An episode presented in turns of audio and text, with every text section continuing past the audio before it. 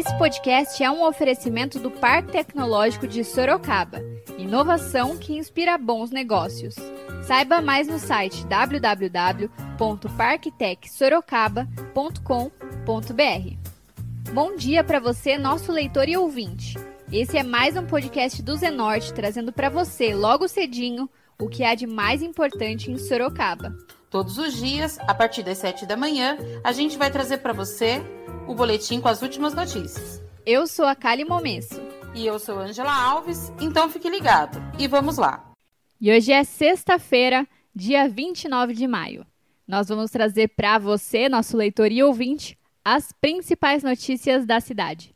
No podcast de hoje, nós falaremos sobre a entrevista ao vivo que o Zenorte fez com a deputada estadual e pré-candidata ao Poder Executivo sorocabano, a Maria Lúcia Amari, do PSDB.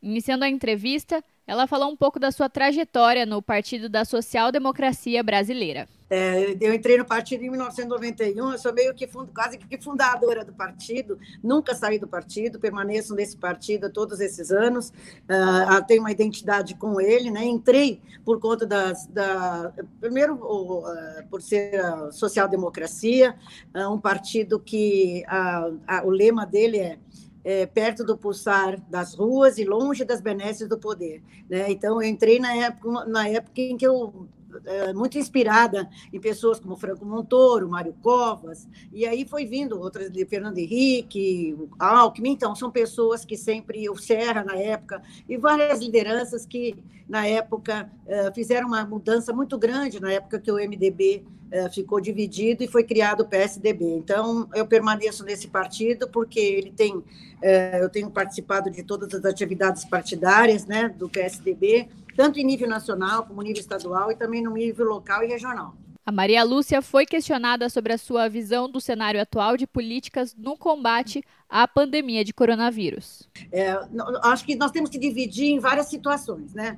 Ah, primeiro, as ações é, em plano federal, as ações no plano estadual e também no plano, no plano municipal e regional. É, com relação à nossa ação enquanto parlamentar, nós demos exemplo como América, no, no, em termos de Brasil, foi a primeira Assembleia Legislativa do país a se manifestar no sentido de votar um projeto de redução dos nossos salários no valor de 30% e também 40% das verbas de gabinete.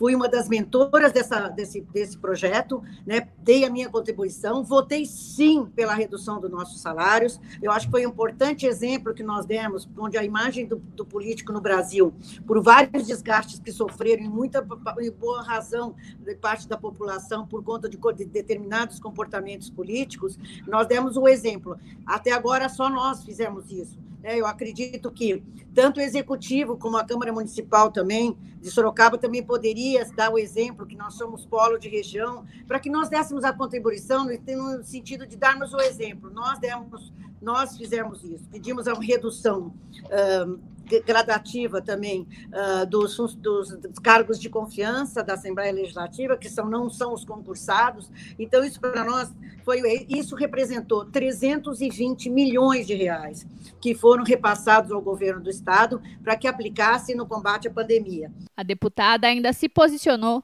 sobre a reabertura gradual das atividades econômicas. Com relação à flexibilização, que é uma questão importante da pandemia, é, eu acredito que agora é um momento com esses feriados. Nós votamos sim pelo feriado e votamos não pelo, pelo lockdown. Né? Nós queríamos que a cidade uh, que houvesse uma maior conscientização da população. E ao que nós verificamos nessa, nessa votação que nós tivemos a semana passada, depois de quase 14 horas de votação, votamos sim pela antecipação do feriado do dia 9 de julho para o dia 25 de maio, que foi segunda-feira. E nós percebemos uma maior conscientização da população. Diante disso, eu acho que acredito que está no momento em que a, a flexibilização uh, visando a questão do setor econômico compatibilizado com as informações da ciência de que a pandemia precisa ser controlada, mas nós temos que compatibilizar com a questão econômica. Eu acho que está na hora de algumas medidas já serem adotadas para que possa retomar gradativamente, com responsabilidade, com os cuidados adequados, a flexibilizar alguns setores da economia que precisam ser ativados para que uh, a população não sofra mais. Ela falou aí sobre o crédito disponível para microempresários para minimizar os impactos econômicos negativos gerados pela pandemia. Onde eu insisti na questão da liberação de recursos, de créditos para micro e pequenas empresas que estão disponibilizados 650 milhões de reais e tem 12 mil pedidos para que de recursos desse crédito do governo do Desenvolve São Paulo para ajudar nessas empresas pequenas e microempresas para que elas possam ter condições de retomar sua atividade tão logo essa flexibilização eh, chegue. A Maria Lúcia Amari comentou sobre a sua visita ao hospital de campanha construído lá na Arena Multiuso. Nós eu estive visitando os, os três os dois hospitais do estado, que é o Adib Jatene, estive lá com todos os cuidados, com máscara, luvas, é tudo adequado, ouvindo. E nós estamos reivindicando mais 20 leitos, porque ele já está quase chegando no seu limite, o Hospital Adib Jatene. Nós somos lá não para criticar, nós somos para ouvir reunião objetiva para tratar junto ao governo de estado de ações afirmativas concretas. E também estivemos no conjunto hospitalar conversando com o doutor Paulo Quintais, e, uh, estamos requerendo, tá, pedindo celeridade, mais 10 leitos para que o conjunto hospitalar tenha uma, uma retaguarda melhor. Estivemos também no hospital de campanha de Sorocaba, naquela época, umas duas semanas atrás, exatamente visitando juntamente com o secretário, também para ver o que está faltando, o que está acontecendo, o que, que nós podemos fazer para ajudar. Né, na, na, naquele momento, que eram os respiradores. Então, o nosso papel, eu acho que é, é, não adianta a gente, nós não criticarmos sem propormos soluções. A parlamentar criticou a propagação de fake news aqui na cidade. Eu acho um absurdo essa questão dos fake news que estão acontecendo no nosso país, isso no mundo todo, mas especialmente na nossa cidade aqui. Eu, é uma irresponsabilidade quando um de nós né, que tem uma, somos formadores de opinião ou que temos mandatos, colocamos alguma um posicionamento ou uma informação sem ela ser checada. Então, é, é, e é, na verdade, eu, eu faço parte agora da CPI da Fake News, que vai ser instalada agora na, na Assembleia Legislativa de, de São Paulo, exatamente por conta de, do, do que está acontecendo no nosso país. E não sou presidente da Comissão de Ética e Decoro Parlamentar por acaso. Eu fui votada eu não falo por vaidade, mas falo por, que eu me sinto orgulhosa de representar a nossa região, por todos os partidos, de extrema-direita, de esquerda-esquerda, de centro, porque eu fui eleita presidente dessa comissão. Porque tem algumas coisas que ferem a ética, dão mau exemplo, e não é isso que nós queremos. Por outro lado, Fernando, isso, esses estardalhaços, sem propor solução, e sem tomar algumas medidas adequadas, eu acho que são inadequadas, não resolve nada, cria um pânico na população, cria um jogo político e aí mascara uma situação grave que está acontecendo na cidade. Agora, por outro lado, eu acho que está faltando um pouco de transparência nas informações, porque cada um dá um dado um informa um valor, outro informa outro, outro informa outro. Então, nós ficamos sem saber e a população fica no meio dessa discussão, dessa briga.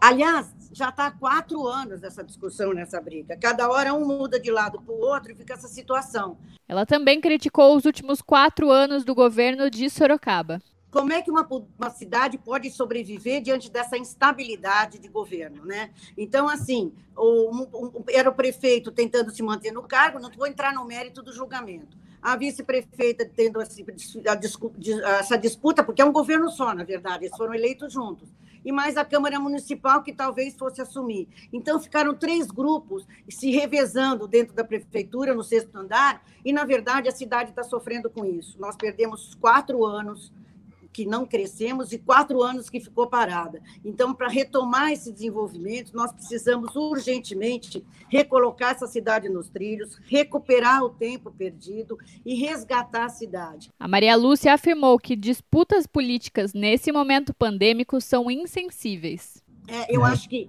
esse, esse debate é, essa disputa política no meio de uma pandemia passa passa a ser uma coisa desumana, insensível. Né? É, eu acho que a democracia passa por determinadas situações que a, a, a incontinência verbal de alguns políticos e a falta de responsabilidade ao passar informações cria um pânico desnecessário. Já está todo mundo sofrendo, alguns desempregados, outros não sabem como vão pagar, outros não têm o que comer. E aí fica essa briga como sempre, nesses quatro anos, briga, briga, briga, disputa, entra e sai. Não, queremos equilíbrio, queríamos diálogo, queríamos conversar. Eu não sou de ficar criticando ninguém. Eu, na verdade, algumas críticas são construtivas, mas elas devem ser para objetivamente para propor, propor alguma solução. É isso que eu procuro fazer durante todos esses mandatos. A deputada ainda criticou a demora do Poder Executivo para realizar as entregas de cestas básicas para a população. O governo liberou para a nossa região 50 mil cestas básicas. Estavam lá não tinha estrutura, não tem logística. Pedimos acelerar, que acelerasse a remessa. Vieram as 13 mil cestas para Sorocaba, mas não pode demorar 10 dias para entregar. A fome não pode esperar. Tem que ter uma logística para distribuição, tanto aqui na cidade quanto na região. Por quê? Não adianta ficar a, a população, eh, cada dia que passa, é um dia mais de fome. Então, tudo isso tem que ser revisto, cadastros têm que ser atualizados. Então, nós estamos convivendo, talvez, com cadastros desatualizados. E, então, isso tudo. É, eu lembro que na época que eu presidi o Fundo Social, assim que assumi o Fundo Social, há muitos anos, em 97, primeira coisa que fez, nós fomos lidar qual é a população em vulnerabilidade social dentro da cidade, quais são as entidades sociais. Visitei uma por uma das entidades. Tinham duas ou três, se eu não me engano, que a gente percebeu que, na verdade, era pai e o filho lá e não tinha, na verdade, trabalho social nenhum.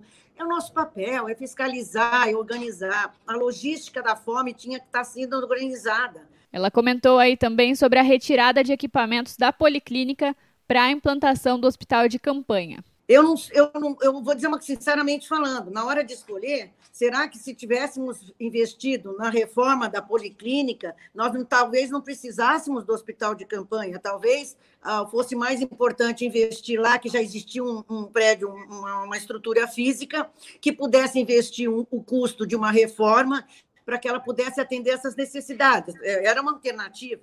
Né? Nós temos que assumir essas decisões, porque, de repente, nós deixamos de lado um patrimônio da cidade, né, que meio que desativado, é, precisando de uma restauração, precisando de uma reforma, e tivemos que investir né, né nesse hospital de campanha. Não sei, era uma hora que tinha que ter escolhido o que seria melhor e menos custoso para a cidade e mais efetivo e mais rápido para realizar. Ela relembrou o programa Médico da Família para o controle epidemiológico em Sorocaba.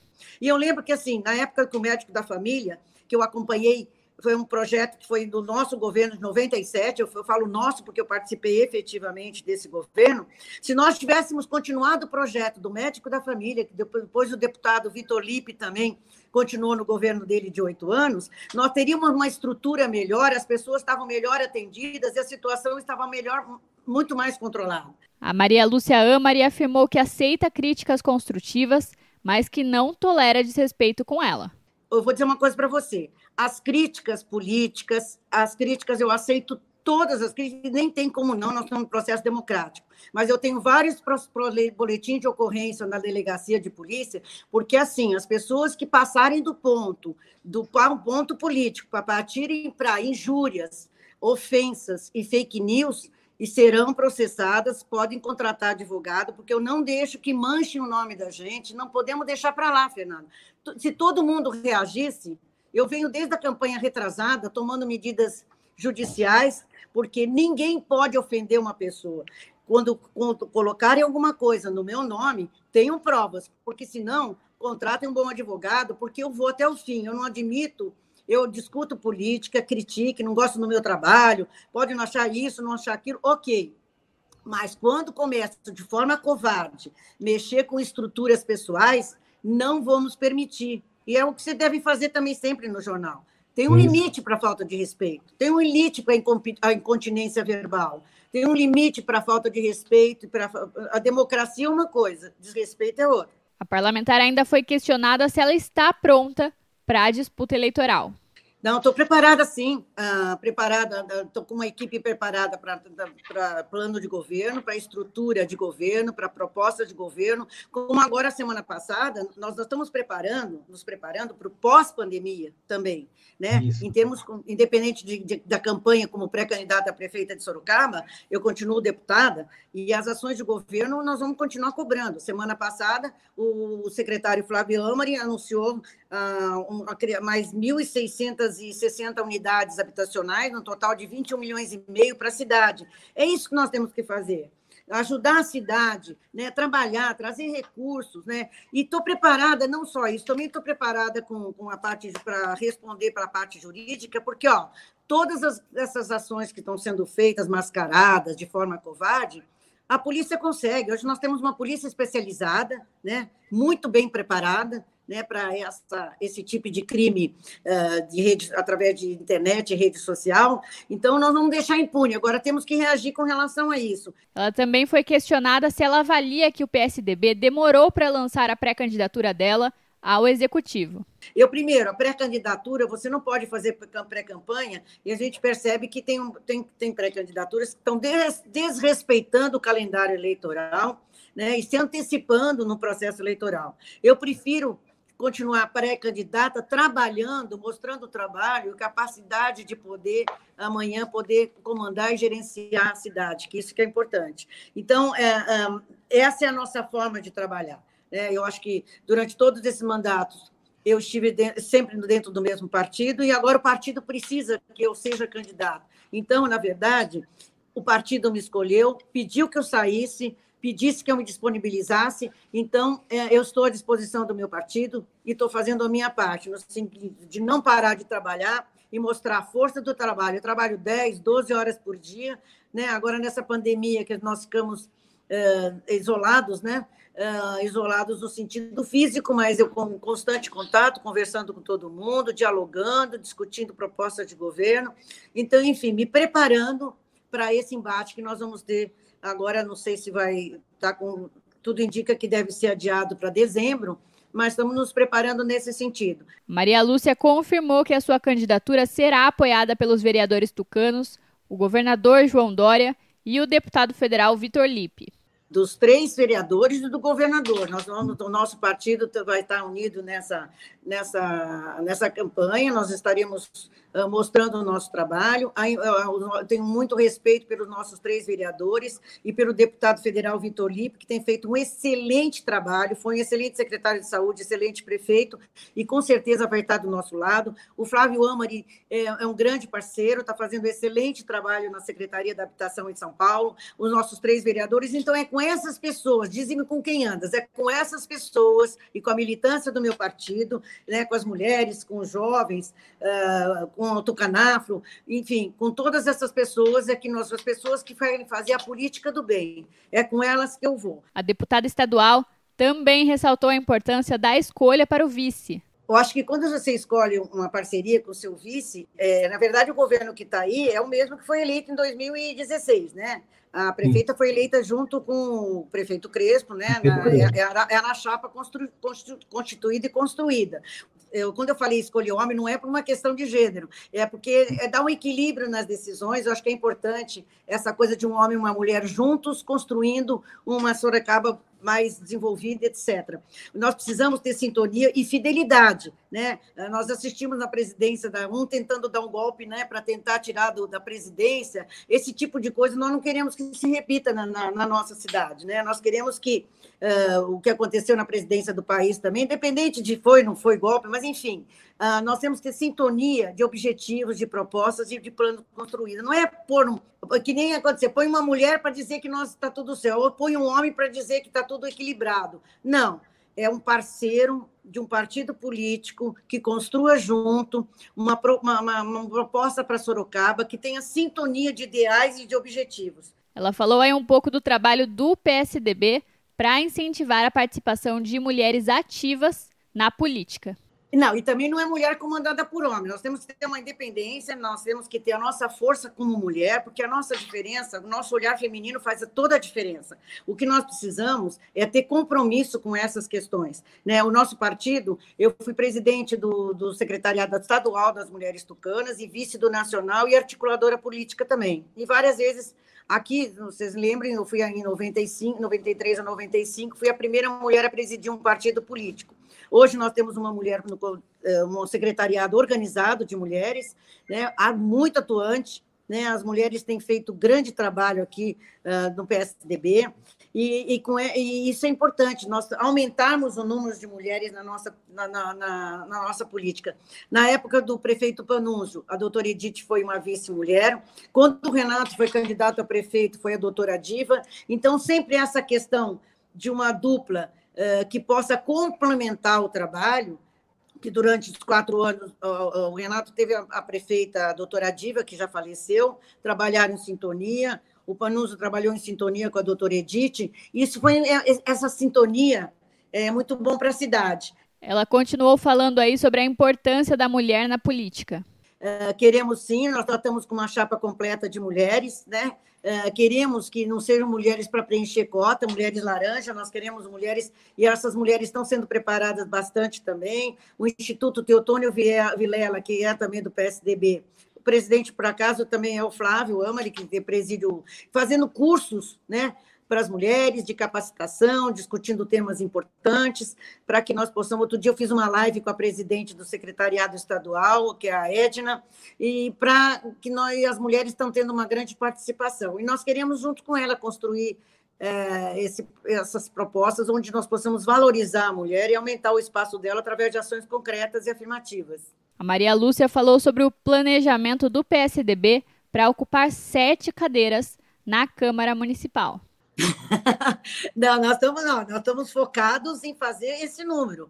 É, nós temos que trabalhar, é verdade, pensar grande, né? Nós temos que pensar grande, uh, lutar para que isso seja uma realidade. Né? Quando você foca no mais, quando acontece, você pode não conseguir atingir aquele objetivo, mas você trabalha e planeja para uma conquista maior. Né? Nós não podemos nos conformar com pouco, nós temos que ir em busca de um, um, um, uma Câmara Municipal, porque não adianta também só um prefeito ganhar a eleição. É importante, quando ganha a eleição, uh, que tenha uma Câmara que possa trabalhar uh, em sintonia. Então, quando você tem uma Câmara de Vereadores eh, que tem essa identidade política de trabalhar e objetivos comuns, facilita o trabalho da cidade e as coisas caminham com mais tranquilidade e aí as realizações vão acontecendo de uma forma mais rápida. Você não, esse embate entre Câmara e Prefeitura não leva a nada. A parlamentar criticou a situação da educação municipal atualmente. Ó, isso é gravíssimo. Eu não sei quais as dificuldades que o secretário está tá tendo em relação ao executivo e como é que está o diálogo entre eles, mas isso é gravíssimo porque a falta de continuidade das aulas vai causar sérios problemas, né? no atraso a todas as propostas, no atraso da a falta de sociabilidade, a falta de interação, né? Isso tudo é grave. Já começou com um problema que eu acho grave, a questão da merenda, porque muitas crianças que vão para a escola, a única merenda que às vezes tem de qualidade é a merenda que eles têm na escola. Vocês ouviram um pouco da entrevista do Zenorte com a pré-candidata à Prefeitura de Sorocaba e deputada estadual Maria Lúcia Amari, do PSDB. A gente segue acompanhando e traz mais entrevistas como essa em breve. Agora a gente muda de assunto e fala de previsão do tempo. De acordo com o Instituto Nacional de Meteorologia, o INMET, essa sexta-feira deve ser de sol. Uma névoa seca pode aparecer pela cidade no período da tarde. A temperatura máxima está prevista para 25 graus e a mínima é de 6 graus aqui em Sorocaba. A gente continua trazendo mais informações sobre o coronavírus. O mais importante neste momento é a prevenção. Vale ressaltar que as orientações para prevenir e combater o coronavírus continuam as mesmas. Lavar as mãos com água e sabão por pelo menos 20 segundos é essencial nesse momento. Usar álcool gel na ausência de sabão para higienizar as mãos e objetos pessoais, e não dividir copos ou talheres. Também é importante evitar tocar no rosto com as mãos sujas e, ao tossir ou espirrar, lembre-se de cobrir o rosto com o antebraço. Não esqueça de seguir as recomendações dos órgãos de saúde e evitar aglomerações. Vale ressaltar: este é um momento de pandemia, não de pânico. Então não precisa sair estocando alimentos, papel higiênico e álcool gel. O mais importante é se prevenir.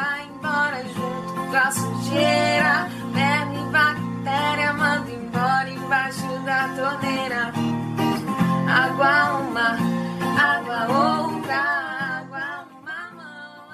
E agora você escuta o recado de um dos nossos apoiadores, Predial Novo Mundo. Escuta só. Novidade na cidade. Loteamento Parque Vista Bárbara. Terrenos comerciais e residenciais a partir de 154 metros quadrados. Um bairro misto totalmente planejado para sua família viver bem. Infraestrutura completa e obras já concluídas. Localizado na zona norte de Sorocaba, na Avenida Sandro Antônio Mendes, próximo às indústrias, escolas, creches, ao Parque Tecnológico e muito mais. De fácil acesso pela Avenida Itavuvu e pela Avenida Antônio Silva Saladino. E a oportunidade de entrada facilitada. Parcelas a partir de R$ 799,99 com financiamento direto na loteadora. Venha para o Parque Vista Bárbara, seu novo bairro, sua nova vida. Realização e vendas predial Novo Mundo. Ligue já 3141 5300. E esse foi mais um podcast do Zenorte, trazendo para você as últimas notícias de Sorocaba. E a gente volta amanhã cedo com mais notícias. Porque se tá ao vivo, impresso ou online, tá no Zenorte.